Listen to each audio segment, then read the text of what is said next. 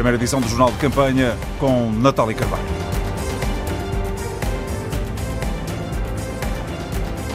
Europeias 2019. Jornal de Campanha. Edição da manhã. Noitada na campanha do PSD, com água nos copos, Rui Rio quer o voto de todos os portugueses. O CDS reservou a noite para a família. António Costa tirou a gravata, manteve o casaco de primeiro-ministro. Já todos fazem contas aos votos. Uma guerra com sabor a chocolate numa Europa gulosa. Traçamos armas por um pedacinho neste jornal. Que ao dar força ao PS, são três em um. A Marisa, o Guzmão, esses dois vamos ter que os meter lá no domingo das eleições. Eu, pelo menos, não vejo razão nenhuma para não votar no PSD e, portanto, como caso de jeito, quase que nem vejo razão para não termos os tais 100%. O que seria mágico para o CDS nestas eleições? Era multiplicar o nosso candidato por vários. Gente desesperada, por norma, toma medidas desesperadas só não levaram os cemitérios porque é difícil levá-los daqui para fora, mas levaram a escola, levaram o centro de saúde, levaram as freguesias, levaram as estações dos correios. O Aliança mantém a campanha suspensa depois do acidente aparatoso de ontem. Não passou de um grande susto. Santana Lopes, com traumatismo torácico, deve ter alta ainda hoje. Paulo Sando, cabeça de lista do Aliança, saiu já do hospital, mas sem conseguir explicar como tudo aconteceu. Eu não sei. O que eu, que eu me lembro é estar a olhar, a ver a estrada e de repente deixei de ver a estrada e, enfim, e demos aquelas cambalhotas que já referi. Enfim, o carro terá captado duas vezes, de acordo com uma testemunha que depois, com quem depois falei, mesmo na altura.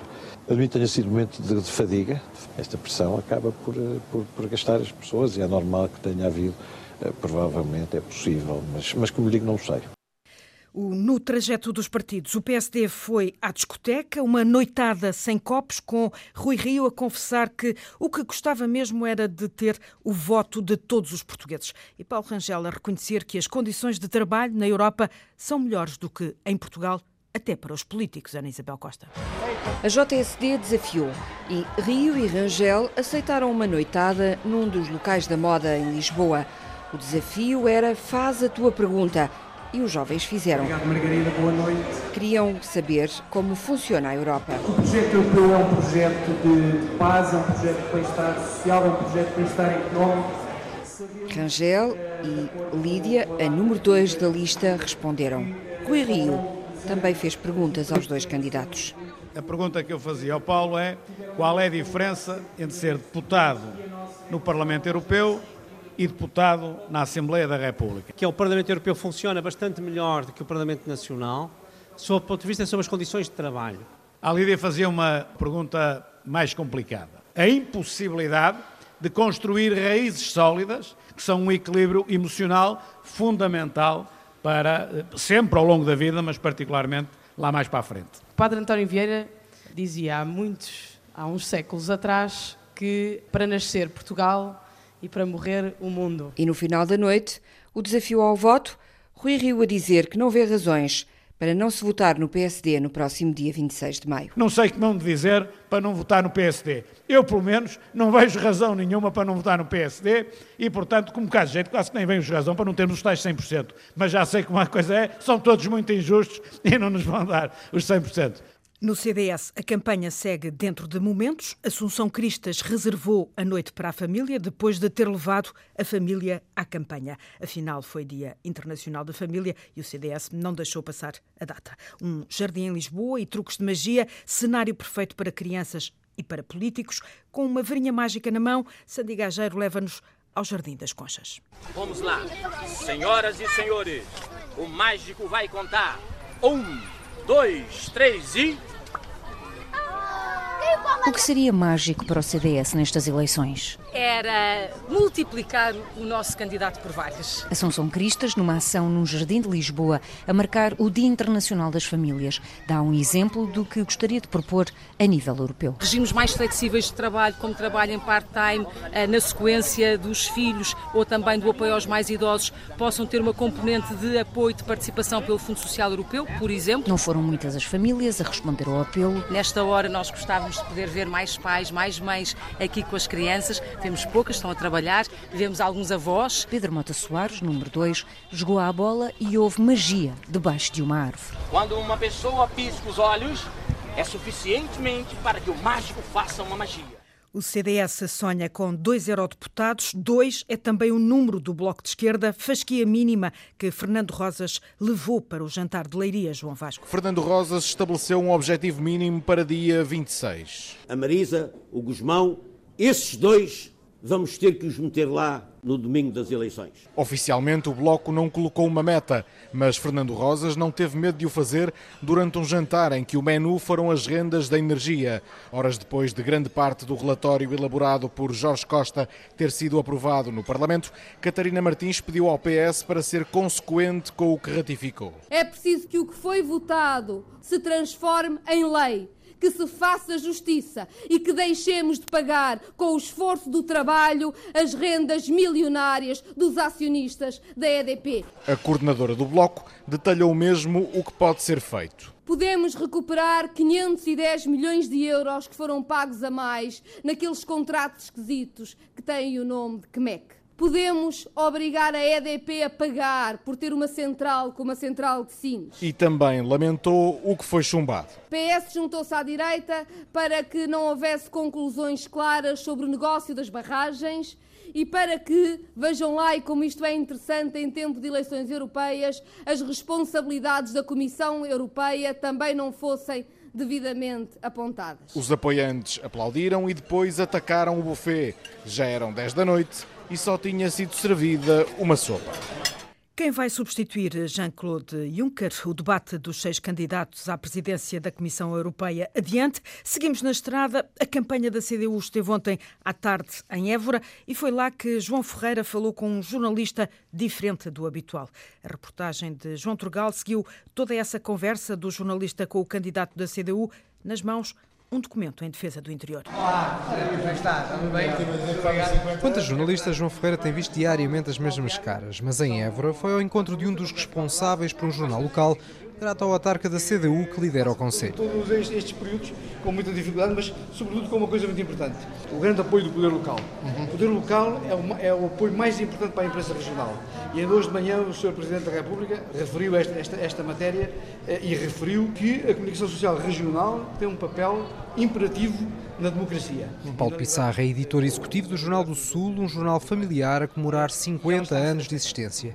Como é que um jornal local cobre uma eleição à escala europeia? Como vê, não tinha aqui nenhum dos meus fotógrafos a fazer a cobertura, porque eu tenho que fazer igual para todas as candidaturas. Sim, e não, tenho, não temos no interior, nem em jornais regionais, capacidade de fazer isso. E Paulo tem um documento para entregar ao candidato da CDU. Vocês, enquanto eurodeputados, reforcem que o interior do país não pode morrer. Sim, e é por isso mesmo que tem aqui este documento. É uma, essa é uma preocupação que temos lá e eu cá, sei, sei, permanentemente. Sei. Nós acompanhamos o vosso trabalho e estamos muito, muito obrigado. Muito Queria este, este documento. dar-lhe os parabéns pelos 50 é, é, e desejar força para outros tantos, pelo menos. O interior que perde serviços, como é o caso dos Correios, João Ferreira a garantir que a CDU vai continuar a bater-se pela reversão da privatização. Esta luta não terminou, nem terminará enquanto os Correios não voltarem às mãos do povo. PS, PSD e CDS aprovaram a diretiva de liberalização dos serviços postais no Parlamento Europeu. A privatização avançou e mostrou ser um total desastre. Encerraram 75 estações dos Correios só no ano que passou, deixando 33 conselhos deste país sem qualquer estação dos Correios, como aconteceu em conselhos aqui do Distrito de Évora.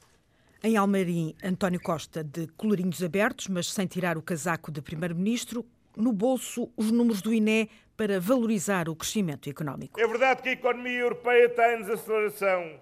É verdade que algumas das grandes economias, como até a economia alemã, está em desaceleração. Mas o que o Instituto Nacional de Estatística veio dizer hoje é que Portugal não só não está em desaceleração, como no primeiro trimestre deste ano a nossa economia acelerou e cresceu mais do que estava a crescer. E o PS não tem comícios sem António Costa. O jantar de ontem foi regra. Teve ainda mais dois ministros à mesa. Um comício à moda antiga, com voz off e discursos locais. Ao jornalista Nuno Amaral não escapou essa tarefa de aquecer as plateias antes dos cabeças de cartaz. Agitem essas bandeiras! Somos muitos aqui dentro! É uma vazone constante nos comícios do PS. E continuar a dar as boas-vindas ao nosso secretário-geral. Antes dos cabeças de lista, dos cabeças de cartaz. Caro António, caro Pedro, se me permitem, nas vossas pessoas, queria cumprimentar todos os presentes e fazer um pedido de desculpas, porque não conseguimos colocar todas as pessoas na mesma sala. Pedro Ribeiro, socialista autarca de Almeirim, é um homem supersticioso. Sempre que aqui fizemos estes encontros, ganhamos eleições com grandes resultados. Autarca de aforismos. Gente desesperada, por norma, toma medidas desesperadas. Depois discursou um político que não gostava da geringonça, o presidente do PS de Santarém. António Gameiro. Ainda hoje ouvi nos mentideiros da comunicação social. António Gameiro, um homem que ouve e também lê. Como nos ensinou o Séneca, quem sabe para onde vai tem sempre vento favorável. E depois uma estreia no palanque. Caros e caras amigas, caros e caras camaradas, é o meu primeiro discurso num comício. Matos Fernandes, um académico, agora político, que reconhece ser muito fácil ser Ministro do Ambiente. É fácil porque antes de nós havia o vazio, não sei se lembram, ela própria já não se deve lembrar, a doutora Cristas foi Ministra do Ambiente. Não há ninguém que se lembre nada do que ela tenha sugerido. A seguir discursaram Pedro Marques e António Costa. E a presença do Ministro do Ambiente a servir de mote para Pedro Marques demonstrar que fala dos temas que preocupam a Europa. Este desafio das alterações climáticas, e aqui está o PS outra vez, a falar das coisas que importam e não das campanhas sujas. O clima e o verde foram as palavras mais usadas nas redes sociais para quem seguiu o debate de ontem à noite na Europa. Seis candidatos à presidência da Comissão Europeia. O fim da austeridade em Portugal animou o confronto entre Manfred Weber, do Partido Popular Europeu, e o socialista Franz Timmermans. Andréa Neves. O candidato do Partido Popular Europeu foi o primeiro a trazer a realidade nacional para o debate das questões europeias. Estive em Portugal, no Porto, e as novas gerações estão a pedir empregos. Empregos bem pagos, com bons salários, para poderem constituir constituir família. E é por isso que precisamos de uma boa política económica para criar esses empregos. O exemplo português de Weber foi depois rebatido pelo candidato dos socialistas europeus, Franz Timmermans. Quando eu estive em Portugal, os jovens perguntaram-me porque é que quando António Costa apresentou à União planos para criar mais justiça social, mais empregos e mais crescimento económico e a Comissão disse sim, Manfred Weber disse não, punam Portugal, punam Portugal. Foram essas as perguntas que eu vi.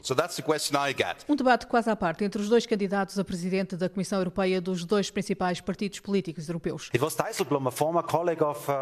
Foi Dijsselbloem, um antigo colega de Timmermans, seu ministro na Holanda, que, enquanto presidente do Eurogrupo, aplicou as necessárias reformas. E hoje é um socialista ministro das Finanças português que preside ao Eurogrupo o responsável pelos passos seguintes.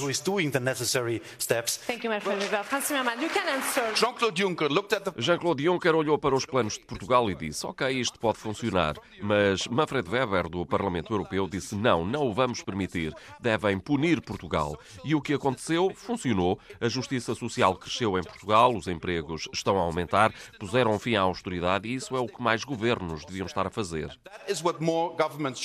Ideias trocadas num debate no Parlamento Europeu, em Bruxelas.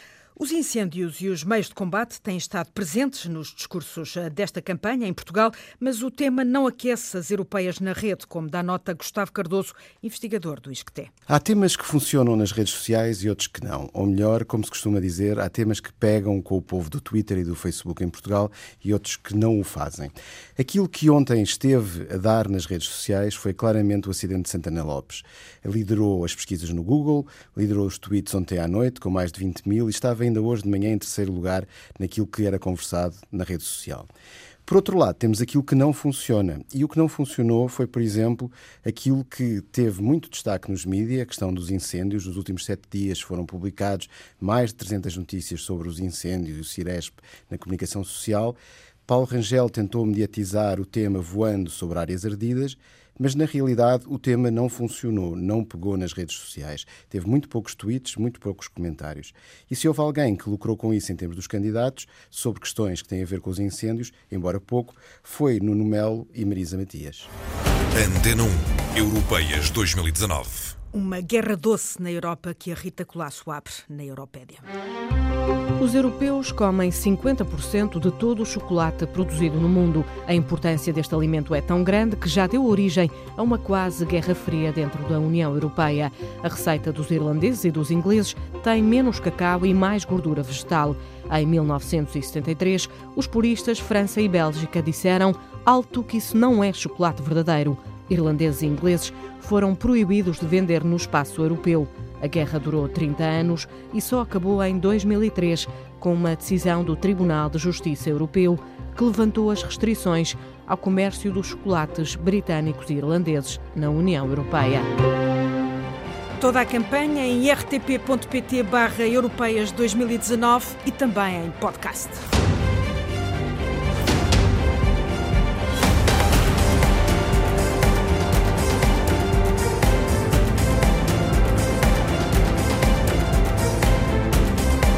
Europeias 2019.